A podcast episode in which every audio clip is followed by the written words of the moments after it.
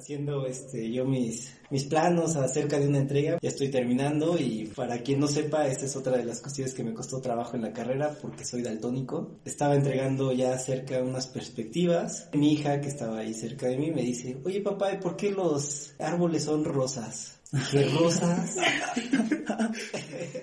Yo lo único que podía trabajar era vendiendo agua purificada. Tenía que levantar cerca de cinco y media de la mañana para empezar a repartir a 6 de la mañana. Trabajaba y hasta cerca de la una de la tarde o a veces un poco más dependiendo la necesidad económica, que era mucha, ¿no? Pero a veces necesitaba más porque había que pagar cosas en la escuela, etcétera. Vivía independiente. Yo ya venía en camino mi hija y entonces era más complicado la situación.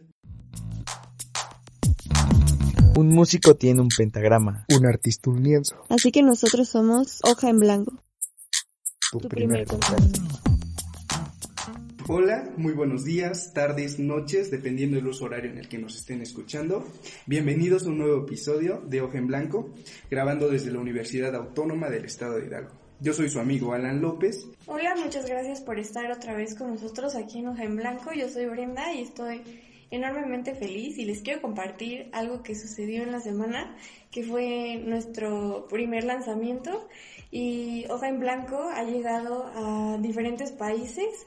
Nos escuchan en México, Chile, Paraguay y Estados Unidos. Y estamos muy, muy contentos de tener una audiencia tan grande. Muchas gracias por ser Hoja en Blanco. Hola, ¿cómo están? Mi nombre es Nelson. Sí, claro, o sea, va iniciando, pero estamos recibiendo muy buen apoyo. Muchas gracias a todos por compartir, eh, gracias por los mensajes. Recuerden que estamos en Instagram también como Hoja en Blanco 20. Y pues ya. En esta ocasión, como ya vieron en el título, está con nosotros un arquitecto que me llamó mucho la atención porque lo conocí en un aula y nos dijo que el motivo por el cual daba clases era porque quería cambiar a México y él sentía que la forma en la que él podía influir era estando en el salón. Desde ahí podía cambiar las cosas. El arquitecto Isaac, ¿cómo está? Muy bien, gracias por la invitación, Nelson. Gracias, Uriel. Gracias, Brenda. Esto es Hoja en Blanco, un proyecto nuevo, ¿cómo lo ve? Pues muy interesante, es- me parece que es una buena iniciativa eh, y los veo con mucho entusiasmo. Yo creo que todo esto va a ser un éxito y pues se va a quedar aquí para futuras generaciones también en la universidad. A lo mejor después van a tener que pasarle esta feta a alguien más más adelante. No más seguro, no sabemos. Sí, y muy bien, muy bien, excelente. Felicidades. Muchas gracias. Gracias. Pues bueno, ¿quién es Isaac? ¿Qué hace Isaac? Pues, ¿quién es Isaac? ¿Quién soy yo? Pues primero soy un, un ser humano, como todos nosotros, que tiene virtudes, defectos, que trata de evolucionar y ser cada día mejor persona para con su prójimo y va aprendiendo de todo lo que el camino eh, va mostrándole. Creo que soy una persona que cree mucho en Dios y que mucho de lo que hago es porque creo que como seres humanos debemos de buscar una forma de ser mejores Eh, muy interesante, claro, eh, retomando la parte donde dice ser mejores. Para los que no saben, el arquitecto Isaac es una persona muy disciplinada, yo creo que es su principal característica. La verdad es muy bueno en lo que hace, pero bueno, quiero que nos cuente un poco, ¿qué es lo que lo inspira a ser así? ¿Hay alguien que haya generado esa parte en su persona, que lo haya inspirado? ¿Algún libro inclusive? ¿Alguien a quien admire o algún familiar? No sé. En pocas palabras, nació así. No, yo creo que más bien la vida me, me fue llevando por este camino y fui aprendiendo a base de mu- muchos obstáculos que me fue poniendo la vida. Mi niñez no fue una niñez fácil, mi adolescencia no fue una adolescencia fácil, mi juventud no fue una juventud fácil. Tuve que ver desde muy joven por mí, hablando ya a manera muy personal y algo difícil a lo mejor de platicar es que también no tuve una muy cercana relación con mis padres. Eh, muy joven me alejé de ellos, pero la vida te va llevando a este tipo de caminos y pues vas aprendiendo y tratas de buscar tu propio ser, tu propio camino, o sea, tu propio destino y lo vas forjando día a día. Y yo fui aprendiendo, sí, de mis padres, sí, de, este, les aprendí mucho de lo bueno, de lo malo, de lo que intentaron darme, de otras personas que se fueron integrando en mi camino poco a poco y traté de aprender de, de todo ello, de lo bueno, de lo malo, porque yo creo que a veces se aprende más de lo malo que de lo bueno Claro. y es- eso me llevó a ser quien soy el día de hoy. Muy bien. Interesante. ¿De dónde es originario? Soy originario de la Ciudad de México, soy de una colonia pequeña, se llama la colonia Garín, y después viví en otras colonias ahí cercanas. Cercanas a esta colonia está la colonia Obrera, la colonia Doctores y la colonia Buenos Aires. Entonces, básicamente por ahí en esta zona es donde viví la mayor parte de mi infancia y adolescencia. ¿Estudió o se relacionó antes de llegar a la carrera de arquitectura con algún, algún tipo de preparación técnica relacionada? Sí, Sí. sí, este, pues ya un poco más hacia esta parte, pues siempre supe que quería ser arquitecto. ¿Cómo, cómo fue eso? No lo, o sea, uno no sabe exactamente qué es ser arquitecto y qué es la arquitectura, pero así vagamente empiezas a, hacer pequeños trazos, o sea, cuando era pequeño yo me la pasaba dibujando y dibujando, eh, según yo dibujaba mis casas, dibujaba otras, otros personajes, ¿no? O sea, también caricatura. Yo pensaba en mi mente que yo iba a ser arquitecto, siendo muy pequeño, y después cuando entré a secundaria eh, había dibujo técnico y artes plásticas, yo me fui a artes plásticas en la secundaria, después en nivel bachillerato me fui a una carrera técnica, técnico, soy técnico en construcción y afortunadamente pude cumplir esa, ese sueño que desde pequeño nació en mí. Desde que yo tengo uso de razón, yo recuerdo que decía que iba a ser arquitecto. No sabía bien qué era, poco a poco fue abriendo los ojos o me los fueron abriendo, la vida me lo fue abriendo, de que era ser arquitecto, que era más complejo de lo que yo pensaba, y de que lo de la mayoría piensa que es nada más hacer casitas, no, No, nada, nada que ver. ver. O sea, es, es mucho más complejo que eso, ¿no? ¿Hubo una persona en especial que tenga o que de cierta manera ¿Se estudió arquitectura? esto? En realidad no.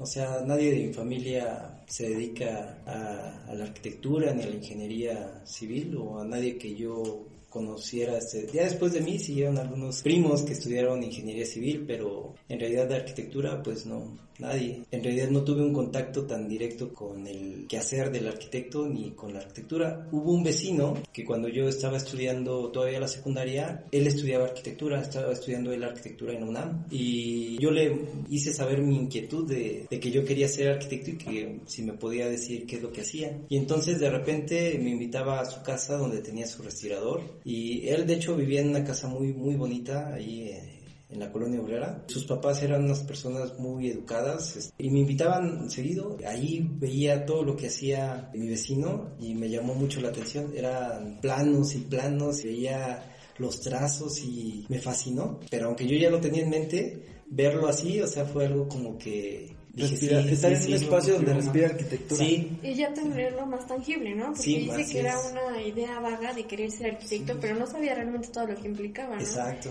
Y qué, pues qué importante y el suceso, ¿no? De- y aparte esa persona que tuvo en su vida, ¿no? El importante lugar que tiene de introducirlo al Sí. mundo de la arquitectura. Sí, y la verdad, eso, re- recuerdo la primera vez que entré a ese cuarto, ¿no? Y que vi Libros. todo su espacio, sí, libros, maquetas, el respirador, pues antes era todo así manual, ver sus reglas y todo. Me fascinó, o sea, yo salí ahí, este, inspirado, ¿no? Decir, sí, yo quiero ir para allá, sí. Qué bueno, a veces hace falta. Bueno, no, usted siempre lo tuvo muy claro, ¿no? Pues no tan claro, pero sí como que dices, este, o sea, yo quiero ser arquitecto aunque no sabías con claridad qué Sí, era. Sí. Ajá, o sea, como que ya se te mete eso y dices, yo quiero, yo quiero, pero no sabes realmente, pues todo lo que conlleva, ¿no? Ya te vas dando cuenta cuando entras a la carrera y que vas enriqueciendo todo lo que te van brindando tus profesores, enriqueces ya tu mente y dices, sí, para allá quiero ir. Arqui, yo sé que usted estudió en el Politécnico. Es correcto. ¿Qué, ¿Qué implica o qué significa estudiar en el Politécnico? No cualquiera, me parece. Híjole, eh, un orgullo, primero que todo un orgullo, porque yo me siento con un alma politécnica, 100%. El lema del Politécnico lo traigo tatuado, este, no de manera literal. Literal, porque siempre trae el chaleco de color, colores del Politécnico.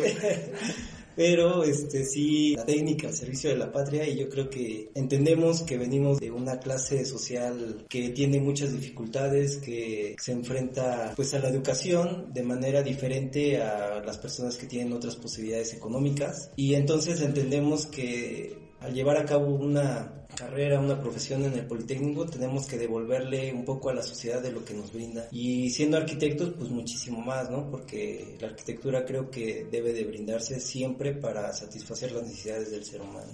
Claro, eso sí.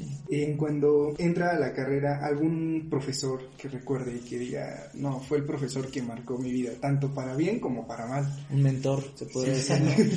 Pues la verdad es que hubo varios profesores. Los profesores que hubieron, pues fue conforme fue avanzando la, el tiempo eh, dentro de la, del aula. Recuerdo el primer profesor que es un ejercicio que yo pongo en taller de diseño, este, donde nos pone eh, unos puntos y tenemos que hacer un ejercicio ahí, que no voy a hablar mucho de eso porque yo pero a lo mejor a algunos les tocó ya. Sí, a mí me Y tocó. este, en el cual el resultado era de que teníamos que abrir más nuestra mente, que nuestra mente a veces nos limita a poder crear algo más. Y entonces es algo tan, tan simple, pero a la vez tan complejo, porque vivimos encerrados a veces en un espacio en donde no vemos más posibilidades, ¿no?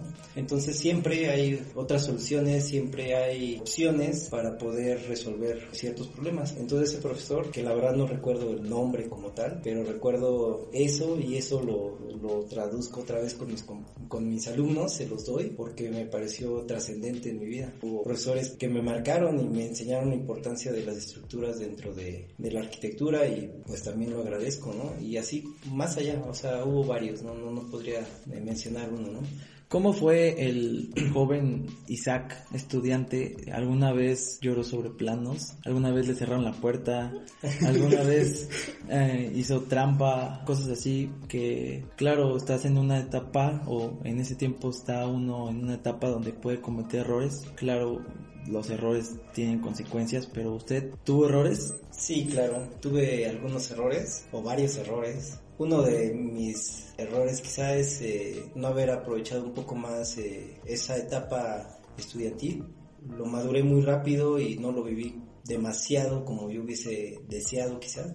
Pero hablando académicamente, creo que en esa parte no me arrepiento porque yo hice una carrera estudiando y trabajando que fue complicada y no fui un alumno brillante, pero logré terminar una carrera en tiempo y forma de manera este, digna en los cinco años que me tocaba. No, afortunadamente no reprobé ni para recursar. Sí, por ahí tuve algunos resbalones donde reprobé algunas materias y las pasaba en exámenes extraordinarios, pero la verdad es que más allá de eso, creo que fui dedicado y, y tenía muy claro eh, qué quería hacer. Y entonces eh, dejé fuera las distracciones y dejé fuera muchas cosas y me enfoqué para terminar en tiempo y forma. Y sí, eh, errores, pues sí, muchos. Fui un joven rebelde a veces, pero siempre muy responsable. ¿Rebelde a qué se refiere? Es decir, es que por la época, o sea, ahorita rebelde se Ah, termina como algo y en esa época Rebelde, eh, ay, tengo varias anécdotas, pero es- pues a mí me gustaba que me dieran clases bien. Y entonces cuando yo tenía algún profesor que sentía que no me daba lo que yo quería que me dieran, o sea, que, que me enseñaran realmente y que no, porque hubo buenos profesores y malos profesores, como todos. todos, ajá. sí, claro. Pero pues cuando yo sentía esa situación, pues sí era de que enfrentaba un poco esa Ese problema, ¿no? Ese problema, Alzaba sí. la voz. levantaba la voz y pues obviamente pues eres un joven y a veces eres a, ve- a veces suele ser hasta irrespetuoso porque no tienes esa madurez, ¿no? Y entonces a lo mejor esos son de mis errores porque sí se vale a lo mejor ser un poco rebelde pero con respeto y, y quizá porque yo buscaba otra cosa. Hay formas para hacer todo esto, ¿no? La vida te va enseñando eso. Exactamente. Muy bien. Exactamente. Arki, ¿y cómo fue cuando escuchó por primera vez o estuvo en un evento donde se, sí se cantó un Wellum? Ay, sí, ¿Cómo fue? Porque, Este, o sea, es que yo he visto videos, nunca he estado así presencial y se me pone la piel chinita y yo no pertenezco al Politécnico. Entonces, ¿cómo fue esa experiencia? Ay, pues muy linda porque tuve la oportunidad de también representar al Politécnico eh, a través de la música. Eh, yo participé por medio de la vocacional número 4 en, varios eventos de la rondalla que tenía la vocacional. Entonces, eh, concursar contra otras vocacionales o, u otras rondallas y que cantaras el vuelo, pues como tú lo dices, te pone la piel chinita, te enorgullece y, y, es algo indescriptible, o sea, es, es, donde te empiezas a arraigar a eso y lo formas parte de ti. Sí, este, ahorita pues no sé si me vieron el rostro, pero cuando me preguntaban qué siente ser politécnico, pues para mí es un orgullo, o sea, no lo puedo describir, la verdad es que es muy padre ser politécnico.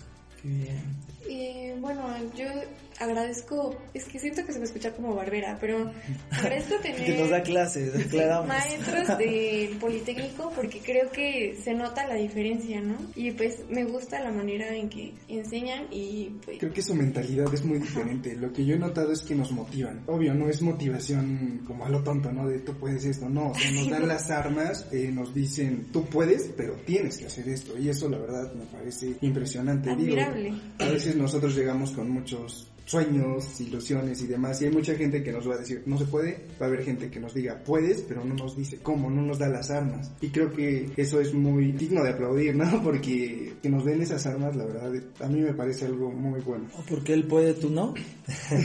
y aparte siento que es como buen ejemplo a seguir, ¿no? Sí, bueno, sí, sí, claro. y aparte del Arquiza, que he tenido otro maestro que igual fue, bueno, sigue siendo politécnico, ¿no? Y me han hecho creer en mí, en, um, sí, me han hecho creer capaz. Y eso no cualquiera lo logra. ¿Cómo era su día a día de estudiante? Ay, muy complicado.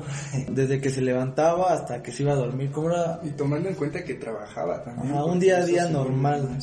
Bueno, era muy complicada, mira, este, como les decía, yo, yo trabajé, estudié, no, no trabajé todo el tiempo en un despacho de arquitectos o en una constructora. Al principio es, de la carrera había una crisis en el país, había estaba recién la devaluación de, del 94, 95 y yo lo único que podía trabajar, que se adaptaba a mis horarios, era vendiendo agua purificada. Y entonces yo me tenía que levantar cerca de 5 y media de la mañana para empezar a repartir agua purificada a las 6 de la mañana. Eh, trabajaba y hasta cerca de la 1 de la tarde o veces un poco más, dependiendo la necesidad económica, este, que era mucha, ¿no? Pero a veces necesitaba más porque había que pagar cosas en la escuela, etcétera, porque yo ya vivía independiente, o sea, no, no vivía con sus papás, yo ya venía en camino mi hija y entonces era más complicado la, la, situación. Por lo tanto, a esa hora más o menos dejaba de trabajar cerca de la una porque yo entraba a clases dos y media. Entonces de donde yo trabajaba o la zona donde estaba trabajando a donde llegaba a la escuela cercanamente hacía hora y media. Como les decía, me gusta la música y me gustaba la música, entonces también me iba tocando la guitarra a veces en, en el transporte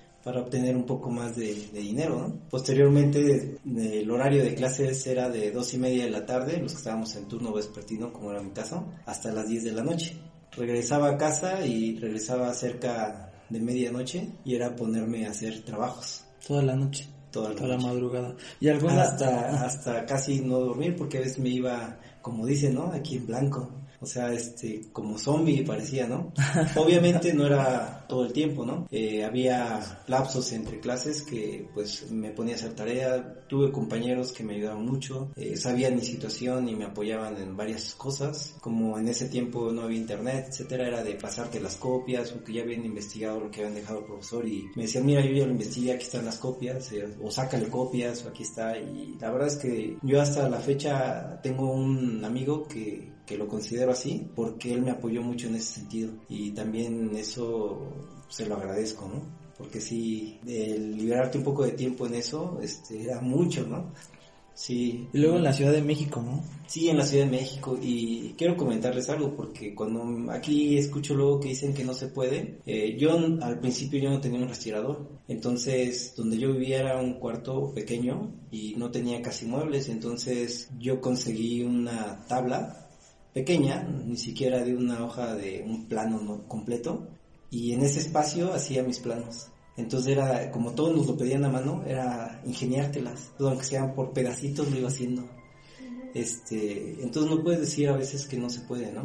O sea, eso, eh, digo, no soy la única persona, ni seré la última, pero siempre creo que nuestra mente nos limita y cuando a veces tenemos muchas posibilidades las desperdiciamos. Entonces yo les digo a los jóvenes que no desperdicien eso, o sea, no a todos les toca esta situación, no todos este, lo viven de la misma manera, pero este sí es eh, algo que deben de aprovechar lo que tienen, sea mucho, sea poco, y sacarle el mejor provecho posible. Muy bien. ¿Alguna noche de tantas que tuvo que trabajar, tantas madrugadas, alguna que recuerde con, no sé, algo especial, algo raro, algo fuera Sí, algo curioso, curioso es que haciendo este yo mis mis planos acerca de una entrega, bueno, son son dos anécdotas. Una es esa que estoy haciendo planos, ya estoy terminando y para quien no sepa, esa es otra de las cuestiones que me costó trabajo en la carrera porque soy daltónico y estaba entregando ya cerca unas perspectivas y me dice mi hija que estaba ahí cerca de mí, me dice, oye papá, ¿por qué los árboles son rosas?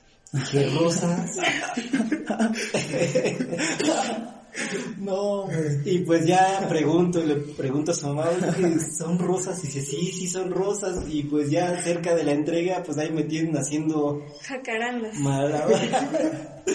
para tratar de cambiar eso y este y entregar, bueno, esa fue una... ¿Y qué le dijo su profesor? La verdad ya no recuerdo, no estoy sincero, no recuerdo qué pasó, cómo me fue, o sea, yo creo que no me fue mal porque pues no reprobé, ¿no? Este, pero la verdad no lo recuerdo, nada más recuerdo esa anécdota que me pregunta mi hija y dice, oye papá, ¿y por qué los árboles rosas?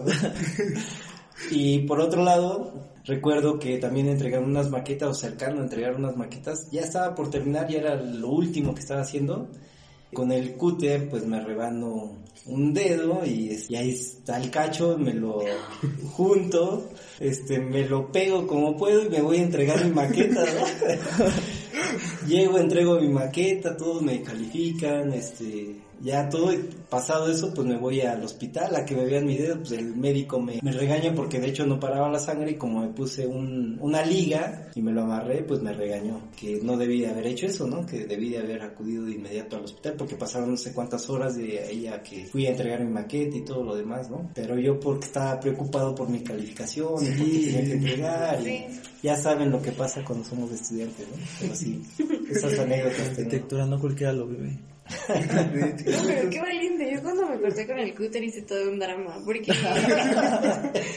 bueno, me he cortado muchas veces. Las primeras maquetas que hice era así, así, seguro. Maqueta, un dedo cortado, ¿no? Entonces el primer dedo que me corté hice todo un drama hasta me desmayé, lloré, entonces perdí como dos horas en, en mi drama, entonces yo estaba muy enojada porque era como que estoy perdiendo tiempo y no estoy haciendo mi maqueta. Yo no hubiera podido juntar mi dedo y correr a la entrega. Pues aquí tengo la cicatriz todavía, pero aso. Pero tiene dedo. Tengo dedo todavía. Y bueno, Arki, después de ser estudiante y de todo lo que nos comparte, ¿cómo es que llega a Pachuca? Pues primero, eh, mientras estaba estudiando, un familiar me, me, pidió que le hiciera un proyecto en una, de una ampliación en una casa. Entonces lo, lo realicé y yo no construí, o sea, no, yo estaba estudiando y yo creo que mi tío, mi tía, que son los quienes me hicieron favor de tener el proyecto o me solicitarme ese proyecto y llevarlo a cabo, no tuvieron a lo mejor ese tiempo la confianza para o sea, que yo les construyera, estaba todavía estudiando. Y venía cada fin de semana y empecé a ver que, que, la ciudad empezaba a crecer, la ciudad de Pachuca empezaba a crecer y, y me gustaba, o sea, me gustaba las posibilidades que, que yo podía encontrar aquí, eh, el desarrollo profesional que yo podía tener y, y, que podía explotarlo. Entonces las cosas se fueron dando, terminé la carrera y, y decidí prácticamente en cuanto terminé. Eh, venirme para acá. Empezaron eh, a darse también las cosas aquí y empecé a tener trabajo. Aquí formé mi empresa prácticamente, o sea, hice otras cosas en México y lo que tenía ya lo traje para acá porque pues no todo el tiempo me dediqué a, a trabajar es para alguien más, sino que empecé a emprender desde que iba en el octavo semestre de la carrera y formar algo para mí, mi empresa y este, decidí venirme para acá a seguirlo y gracias a Dios pues, las cosas se dieron y duré mucho tiempo con mi empresa hasta que decidí tomar la decisión, que fue muy dura decisión de, de cerrarla hace ya cuatro años, tres años. ¿Era empresa constructora? Sí, fue una empresa constructora, hacíamos muchas cosas, ¿no? Pero básicamente más me dedicaba a la construcción. ¿Cómo lo hizo para romper ese miedo de emprender? Pues nunca he sido miedoso. Entonces, este, siempre he sido muy aventado, como te digo, es- siempre me he aventurado a hacer las cosas, este, no me ha dado miedo hacerlas. Ahora quizá soy un poco más limitado por otras razones, pero pues en ese momento tomar la decisión de venirme acá a una ciudad que no conocía, donde no conocía prácticamente a nadie, hacer las cosas en ese sentido, pues no me daba miedo. O sea, tenía más que ganar que perder. Entonces yo creo que hay que aventurarse. O sea, si tienes un sueño hay que ir por él. Y como les digo, que nada los distraiga, que nada los desvíe de ese camino. O sea, se pueden tardar, pero hay que ir tras ello. ¿Y cómo es que usted afronta ese papel? Porque, ok, salió con una preparación para arquitecto, Sí. pero por lo que nos ha comentado ya en clase también, pues era un todólogo, ¿no? Cuando comenzó. ¿O qué es lo que aconsejaría a las personas que quizá quieren emprender, quieren empezar un negocio en cuanto a esto, obviamente? Algo que le haya servido, no sé, algún consejo que usted dé para, digamos, de arquitecto, pues pasó a ser un empresario, básicamente. Su propio jefe. Pues sí, este, yo no, no soy quizá nadie para dar un consejo, pero yo puedo hablar de lo que yo viví, o sea, y si ojalá les pueda servir, pero primero es, como les digo, ir tras ese sueño, tratar de ser honesto, tratar de hacer bien las cosas, tratar de rodearte de personas inteligentes, de buenas, buenos seres humanos, eso creo que en mi caso funcionó, empecé a hacer un buen equipo de trabajo, tanto desde mi mano de obra hasta las personas que técnicamente supervisaban todo esto, que muchos de ellos fueron egresados aquí de la universidad, los conocí cuando eran alumnos de la universidad y después fueron arquitectos que me apoyaron, este, asistentes míos y yo creo que eso fue una buena base porque pues había una cordial relación, había confianza, este, muchas otras cosas, entonces eso a mí en lo personal me, me sirvió durante todo este tiempo. ¿Algún proyecto del cual se siente orgulloso de tantos que hizo? Es- mis hijos. no, no son... eh, O sea, hablando sí, sí, ya- Sí, sí, entiendo. pues como tal, creo que eh, el proyecto más importante es el que está por iniciar, ajá. Pero hubo algunos proyectos por ahí que pues me agradaron por las circunstancias que se dieron y porque aunque nadie sepa todo lo que llevó a cabo o se llevó a cabo para sacarlo, que se lograra fue un éxito, ¿no? O sea, para mí. Eh, en este caso, pues eh, el hospital de ginecobstetricia de aquí de la ciudad de Pachuca, yo participé en ese hospital. La primera etapa del tecnológico de Misquiahuala también y que ambas obras fueron inauguradas por el presidente Ernesto Cedillo y eso pues para mí fue algo grato, aunque no se sabe toda la historia de este de lo que se llevó atrás o que quedó atrás de este de estos proyectos, este fue importante para mí en su momento, porque recién estaba yo aquí en Pachuca, o sea, había llegado, no tenía muchos años en. ¿Y algún proyecto del cual no se siente orgulloso? Eh, sí, O se arrepienta, o un hijo no reconocido. sí, sí, me siento... Hay situaciones en las cuales eh, la inmadurez, eh, la poca Experiencia. experiencia que tienes este, te da... eh, yo hice algunos proyectos que, que vendí y que después, que yo no ejecuté, que yo no construí, que después viste o que se ven ahí ya ejecutados y que pues rompen con toda la esencia de lo que realmente habías proyectado. Porque afirmas un contrato en el cual estableces los tiempos, los, los pagos, cómo se va a hacer eso, pero no estableces que, que pues se deben respetar los lineamientos arquitectónicos que marcaste, ¿no? Claro. Para la ejecución. Entonces eso fue uno de mis errores porque no lo hice, que ahora veo las obras que están ahí, los edificios que están construidos y digo, ay, esos, yo, yo no los hice, o sea, sí, como que, que parecía como a lo que yo quería hacer, pero no es lo que quería hacer. Sí, eh, me equivoqué, me equivoqué francamente. Usted es un arquitecto que licitaba Sí. obra pública, ¿no? Sí, Hay una historia eh, aquí en la uni, todos la conocen, que al menos hayan pasado por el arquitecto Isaac, que es el día de entrega no puedes llegar ni un minuto tarde, ni un segundo, es más, unos minutos si puedes antes de la hora de entrada. ¿Quiere compartir por qué?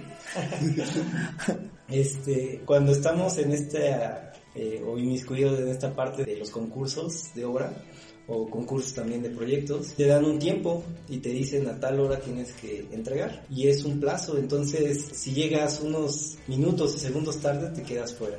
a mí me llegó a pasar que algunas de las eh, obras que participé y que gané en licitación pública es porque también no había más participantes o los participantes que llegaban ya quedaban fuera por llegar tarde. Entonces a mí me sirvió de experiencia. También a mí me llegó a pasar en mi empresa que llegando tarde ya todo el dinero, todo el esfuerzo, todo lo que habías invertido en ello se quedaba fuera porque finalmente llegar tarde ya era pues cerrarte tú solito las puertas, ¿no? Más que nada como una formalidad es un requisito. Sí, pero pues te instruye en esta parte a ser siempre puntual. Desafortunadamente tenemos un mal hábito los mexicanos en ser muy impuntuales. Dice, te dicen, te citan a las una, a la una de la tarde y dices una y cinco, una y diez, no pasa nada. Desafortunadamente, ¿no? Entonces, eh, sí pasa. ¿Y qué hago? Pues eso hago con mis alumnos. O sea, yo les doy en el transcurso de, de clases normales, les doy tiempo y pueden llegar con un retardo, no, no hay problema, pero los días que, que son entregas, ahí sí soy demasiado severo y es puntual, ¿no? Totalmente puntual. Y está bien, porque es parte de nuestra formación académica, ¿no? O sea, venimos a aprender cuestiones de la materia, pero pues también nos estamos formando como profesionales, como profesionistas, ¿no? Entonces siento que la puntualidad es algo que debe de estar a fuerzas en cada profesional. Sí, yo creo que en todos los ámbitos debe de haber eso y otras cosas más, varios valores. Yo trato de inculcarles, pues no inculcarles, más bien eh, fortalecer los valores que se les inculcan en casa, porque los valores yo creo que se inculcan en casa. Eh, lo único que hacemos nosotros es tratar de apuntalarlos y darles otra perspectiva y entonces eh, yo trato de fortalecer eso. No les puedo inculcar porque finalmente eso, como repito, yo creo que eso es en casa. Aquí es responsabilidad, trabajo, disciplina, esfuerzo, sacrificio, es conocimiento, claro, pero todo eso pues siempre lleva a una parte exitosa de tu vida. Yo no conozco ningún eh, medallista olímpico que haya logrado obtener una medalla sin eso. Eh, yo no conozco a alguien que haya tenido una empresa exitosa sin eso. Entonces ningún ser humano puede lograrlo sin eso. Es parte de. Desafortunadamente también creo que vivimos una etapa en donde muchas personas quieren cosas cómodamente, a lo fácil y sin el mayor esfuerzo o con el mínimo esfuerzo. Entonces yo creo que eso nos hace daño y tenemos que apuntalar eso para nuevamente impulsar que nuestros jóvenes sean jóvenes responsables, jóvenes fuertes, jóvenes trabajadores, honestos, en fin. Es que son herramientas que te hacen sobrevivir en el mundo laboral, ¿no? En el mundo real, porque pues muchos tenemos pues la ventaja o la oportunidad de que tenemos un apoyo económico por nuestros padres y tal vez no, no reconocemos muchas veces el esfuerzo que se hace o lo que significa trabajar. Entonces cuando estamos en un, pues ya en una empresa o en el ámbito laboral, todas esas herramientas que ya nos han inculcado, pues es lo que nos hace permanecer, ¿no? Crecer o ser como una persona de confianza, ¿no? Porque pues incluso es como que no, es que nunca es puntual, pues no, no puede funcionar, no podemos trabajar con alguien que sea impuntual o con alguien deshonesto o no sé, demás cosas que, que son fundamentales en la vida real, no solo académica. Claro. Y además pues te va abriendo puertas, creo yo, o sea, muchas veces podrás tener muchos conocimientos, pero si como persona no tienes estos principios, pues tú solo te vas cerrando. Algo que me llama mucho la atención en sus clases, recuerdo una clase de diseño, yo creo que nos lo repitió varias veces, que, nos decía que usted venía a formar personas, no solo profesionistas. Y eso me llamaba mucho la atención porque, bueno, al menos de las clases que yo he tomado con usted, sí nos inculca mucho eso. Y creo que es una de las cosas que se debería de inculcar más en las escuelas, ¿no? Muchas veces nos saturan de conocimiento técnico, que claro, es primordial, a eso venimos. Fundamental. Sí, sí, sí, pero pues también creo que esto es muy importante. Y más que nada las personas que apenas van a entrar a la carrera, sepan que vienes a formarte. obviamente conlleva diversión, conlleva muchas cosas, pero el objetivo principal es formarte como arquitecto, formarte para la vida laboral. Y eso a veces se pierde de vista o por diversas situaciones se dispersa. Archie, ¿y usted quiso, bueno, o sea, siempre quiso ser, ¿cómo se dice? ¿Académico? Sí, ¿cómo, ¿cómo es que el, el arquitecto, empresario y constructor llega a la docencia?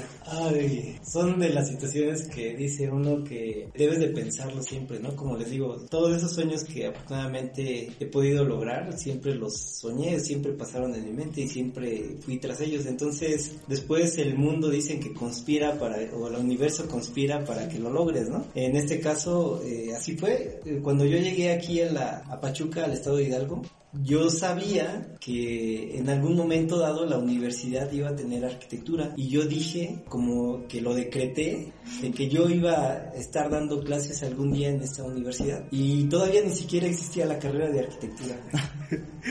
Entonces, este, pasó el tiempo, vine, se abrió una primera fase en donde este, estaban solicitando maestros, vine y no, no quedé, ¿por qué? No sé, a lo mejor era bastante malo en ese tiempo y no quedé. Pero, este, pasó el tiempo, este, el arquitecto César Augusto, platicando con él, él estaba dando clases aquí y con ello me hizo una invitación, están solicitando profesores, ¿por qué no vas, te acercas y, y ves si, si lleva tu currículum a ver qué, qué pasa? Y lo traje, eh, me lo recibió en ese tiempo nuestra coordinadora era la arquitecta Marilena Roldán y sí, este tuve la fortuna, vio mi currículum y vimos el área en donde podía yo quedar inmerso y sí, afortunadamente tuve la posibilidad de tomar el taller de construcción que he tenido hasta hoy día, que es taller de construcción 3, que ahora ya se llama la arquitectura como disciplina científica, pues eh, ahí empecé, con Wow. eso empecé a torturar a mis alumnos. Pues qué bueno que empezó y qué, bueno, bonito se dan las cosas porque usted dice que esas obras que está pues orgulloso fueron en el sexenio de Ernesto Cedillo, ¿no? Pues yo creo que muchos de mis compañeros, bueno, yo nací en el sexenio de Ernesto Cedillo y las cosas se dieron o funcionaron para que en este momento usted sea mi maestro y la verdad lo agradezco muchísimo. Qué bueno que las cosas funcionaron así y qué bueno que pues soy su alumna. ¿Qué se siente ser ingeniero arquitecto en, en una escuela, en una facultad donde hay puros arquitectos? Pues eh, tengo una buena relación con mis compañeros de trabajo y creo que pues no es algo como diferente o algo especial, o sea, no. Eh, el ser arquitecto es algo que ya lo traemos todos y que cada uno tiene diferentes habilidades y se ha desarrollado en diferentes situaciones o ámbitos de profesionales y eso nos ha dado este conocimiento, estas, estas facultades para poder estar día detrás de, bueno, dentro del aula, perdón, dentro del aula para, para ustedes, o sea, yo me siento bien con mis compañeros, o sea, no, no siento ser alguien especial, diferente, no sé. Eh, ser ingeniero arquitecto sí es un orgullo, ¿no? Pero estar yo hoy día aquí compartiendo con mis compañeros no me siento ni más ni menos que ellos, o sea, igual, o sea, no, no siento nada diferente. Muy bien. Arqui, ¿y en su vida como maestro ha encontrado algún alumno que lo marcó, que lo recuerde o que le haya enseñado algo? Porque pues siento que también pasa, ¿no? Que muchas veces los alumnos enseñan. Pues sí, he tenido, afortunadamente, todos dejan una huella, todos dejan una huella. Yo les digo, este, que no soy su amigo, pero tampoco soy su enemigo, pero va pasando el tiempo y empiezas a conocerlos y te van dejando muchas cosas, ¿no? Algo que he aprendido es a, valga la redundancia aquí, este, a aprender de ustedes, a aprender de mis alumnos, a aprender de lo que quieren saber, de cómo les gustaría que les enseñaran, de, de saber que son bastante inteligentes, de que tienen y han visto muchas cosas y que de acuerdo al tiempo en el que están hoy día, sí están involucrados, sí se han preparado y conocen cosas más allá. Yo he tenido pláticas más allá de lo académico y veo que tienen inquietudes y veo que tienen sueños y veo que quieren cosas diferentes y que quieren ir para diferentes caminos. Un ejemplo de este proyecto que están llevando a cabo Hoja en blanco. hoja en blanco, creo yo que es eh, la muestra palpable de que ustedes tienen mucho talento, ustedes tienen muchas habilidades y tienen mucha energía como para hacer cosas positivas, cosas que necesitamos como país, como sociedad, como... eh, Como uno mismo, ¿no? También. Sí, eh, hoy día esto es está globalizado, como se dice la palabra ahora, y que pues lo que hagamos aquí va a repercutir a lo mejor como vemos ahorita que ya tienen ahí radioescuchas de varios lugares. Ah, entonces, sí. esto ya está globalizado y entonces lo que hagas hoy aquí va a repercutir a nivel mundial a lo mejor, o sea, cada quien tiene que poner su granito de arena y, y tenemos que buscar que nuestro planeta sea un mejor planeta, que nuestros hijos sean mejores eh, ciudadanos, mejores individuos. Yo lo digo y lo digo de manera como lo siento, de que para mí es una satisfacción el dar clases y me gustaría que fueran siempre mejores que yo. Yo los veo a mis alumnos como unos hijos y que siempre ves que los hijos quisieras que fueran y te superaran. y que pasaran por las menores dificultades de las que tú pudiste haber pasado, ¿no? Entonces así los veo yo a mis alumnos. Me gustaría poderles brindar todo lo, lo que yo pueda para que sean mejores profesionistas y que sean mejores que yo y pues logren hacer como ellos crean y como puedan sus sueños, este, dependiendo del ámbito donde quieran estar o donde los lleve la vida, pero que lo hagan de manera honesta y que lo hagan de manera leal y que siempre lo hagan de manera profesional.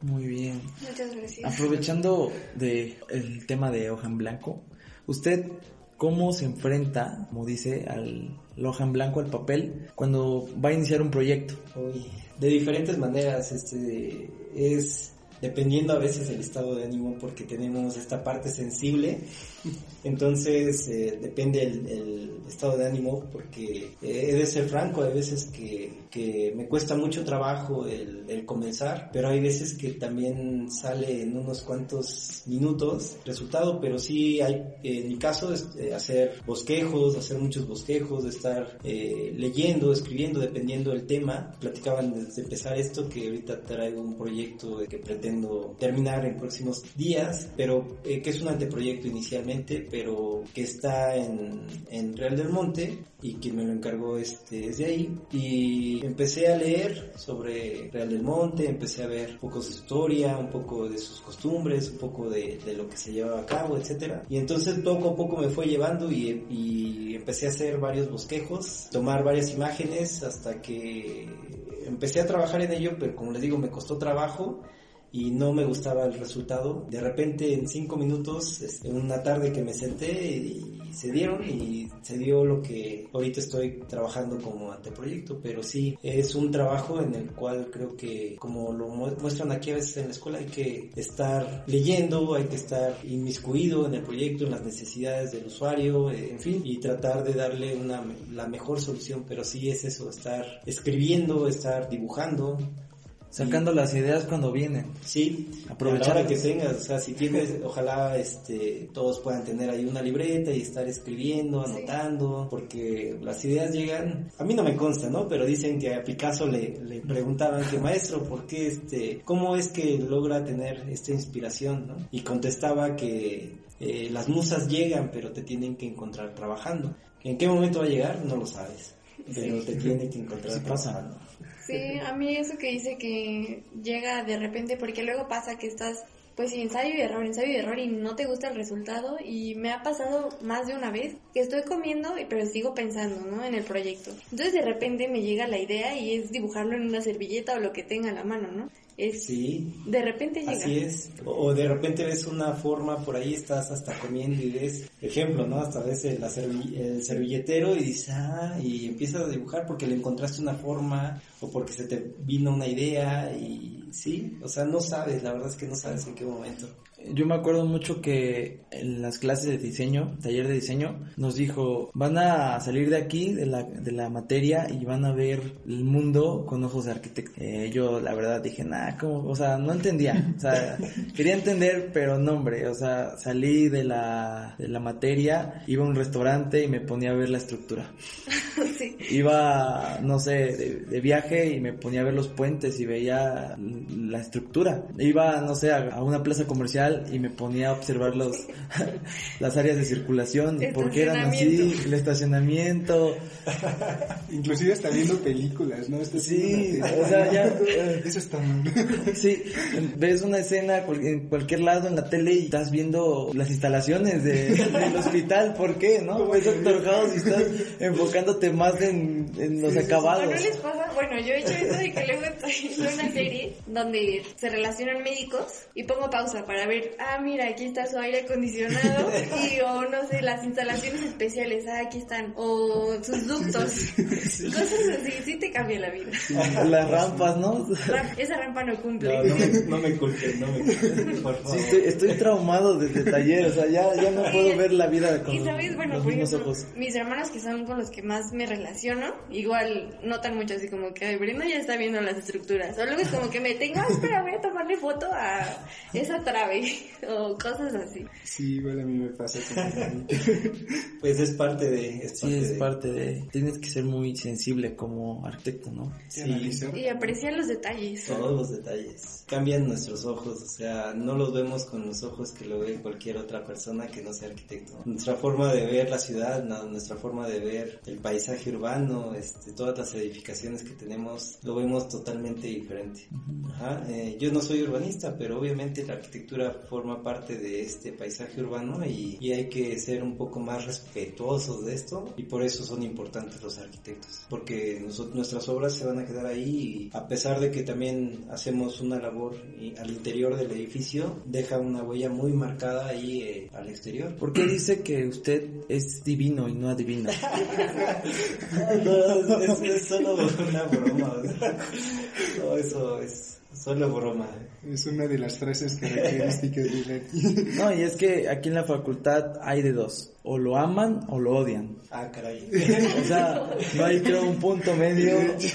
O lo valoran mucho como catedrático. O lo evitan. O lo evitan, lo, saltan. Ojalá que no me odien, no es bueno ese sentimiento, ¿no? Una persona no muerde.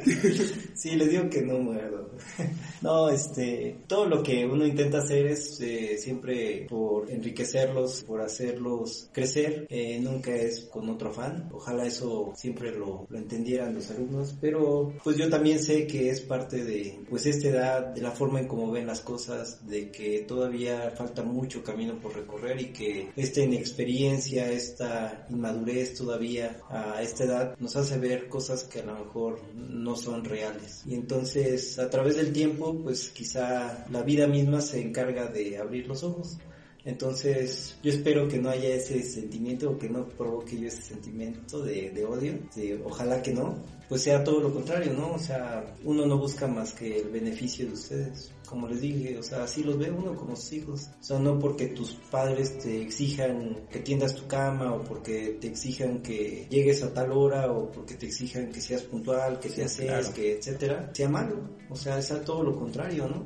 Te aman y buscan siempre tu beneficio, no tu eh, perjudicarte para nada. Muy bien, eso sí. Arqui, y para ir cerrando un poco el programa, ¿hay algún consejo, una recomendación que le quiera decir a los que apenas piensan en arquitectura como como una opción. ¿Qué le hubiera gustado al Isaac de joven que le dijeran antes de meterse al Politécnico?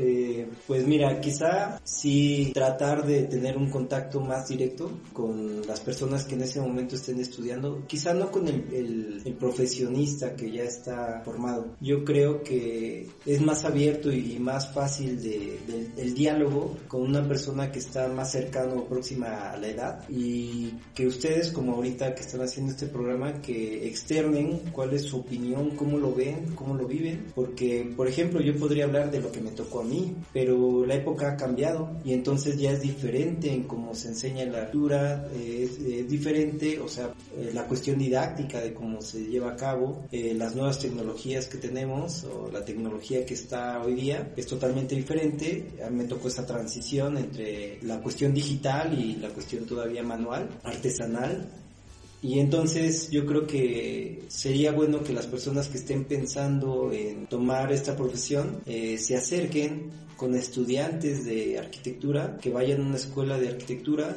y que les pregunten a los jóvenes que en ese momento están estudiando para que les comenten y les hagan saber cómo viven ellos en ese momento la carrera.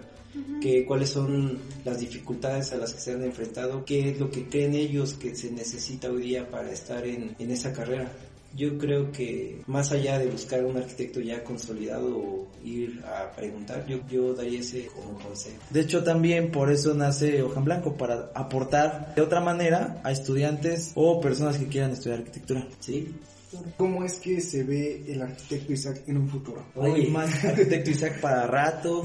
Pues en la cuestión académica sí, eh, en la cuestión ya un profesional y ejerciendo un poco, yo creo que, que ya lo he ido dejando porque así lo he decidido. He tenido oportunidades, pero algunas las he denegado. Entonces yo ya me veo dedicándome a la docencia, tratando de transmitir esto y poco a poco obviamente ir que uno sepa hasta qué momento todavía puede ser útil y decidir a lo mejor ya retirarme. O sea, yo, yo me veo como un anciano a lo mejor ya después. Eh, Pero es joven. Sí, soy joven, creo, creo que soy joven. O sea, ya para pensar en retirarse no se ve. No, pero si me preguntas este, en un futuro, pues sí, este, va a llegar un momento en que, como todo, venimos dándole la, eh, la, batuta a unas nuevas generaciones y pues habrá nuevos profesores, habrá nuevos arquitectos. Yo, yo entiendo que es parte de, de el proceso que tenemos cualquier ser humano. Colgar las escuadras. Colgar las escuadras, sí.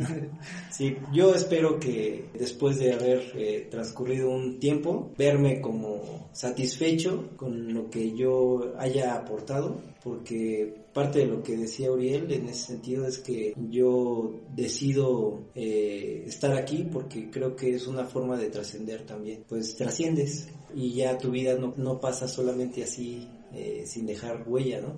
Entonces, ojalá, ojalá eso pueda lograr y, y, en un futuro que los encuentre o que me encuentren y pues platicar de esto como parte de, ¿no? Claro. una vida. Pues muchas gracias por regalarnos este valioso tiempo. Gracias por responder, gracias por abrirse un poco con nosotros y pues yo creo que lo vamos a estar molestando porque queremos hacer más episodios ah, y tal vez con otros temas. Con algún tema en especial. Pues nos encantaría volverlo a recibir aquí en cabina. Muchas gracias aquí por, por estar aquí. No, pues muchas gracias a ustedes por brindarme este espacio y porque en este tipo de proyectos pues hay que apoyarlos y y no porque sea este obligatorio, sino porque la verdad yo creo en esto, ¿no? O sea, creo en que ustedes tienen hoy día todo para poder hacer estos cambios que, que necesitamos y, y, me gusta. Ojalá este tengan mucho éxito en esto, yo, yo sé que así será. Pues si en algo más puedo servirles, apoyarles, pues siempre estaré ahí. Muchas gracias. Muchas gracias, arquitecto. También recordarles que nos pueden encontrar en... En Instagram estamos como hoja en blanco 20 en Twitter estamos en guion bajo, hoja en blanco guion bajo, y tenemos un correo donde nos pueden escribir, bueno, en cualquier red nos pueden escribir quejas, sugerencias o temas que quieran que abordemos. El correo es hoja en blanco 20 arroba gmail.com y con gusto los vamos a, a atender. También nos pueden encontrar en YouTube ya, los podcasts ya están listos para que los puedan escuchar y esperemos que nos den sus comentarios, sus opiniones. Si crees que eres una persona que necesita ocupar el espacio, también podemos hacer una gestión para que puedas acompañarnos aquí en, algún programa. Este, bueno, no sin antes agradecer por el tiempo que nos están dedicando también, eh, el escucharnos. Muchas gracias. Hoja en blanco es... Brenda. Alan López. Nelson Chávez, muchas gracias. Nos vemos el próximo episodio. Gracias.